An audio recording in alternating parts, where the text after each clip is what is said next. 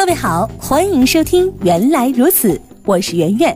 今天我们要来说一说，黄瓜被迫叫做黄瓜。平时黄瓜吃多了，连舌头也会变成绿色的。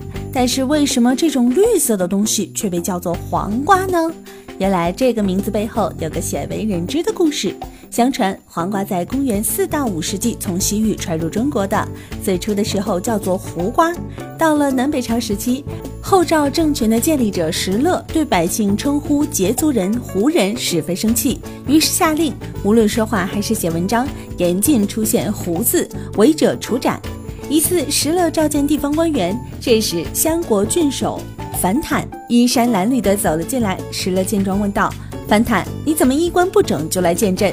樊坦十分慌乱，随口应道：“都怪一个胡人抢了我的衣服，害得我只能这样来见你。”话刚说完，樊坦立刻意识到自己犯了大错，急忙叩头谢罪。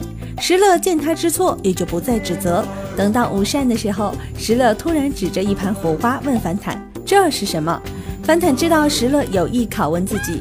于是毕恭毕敬地说：“这是黄瓜。”石勒听后十分满意，从此以后胡瓜就被称作黄瓜，一直沿用至今。想必当时他心里想的是：“这是皇上吃的瓜，所以叫做黄瓜吧。”而本期节目就到这里，想要了解更多好玩的生活冷知识，就听原来如此。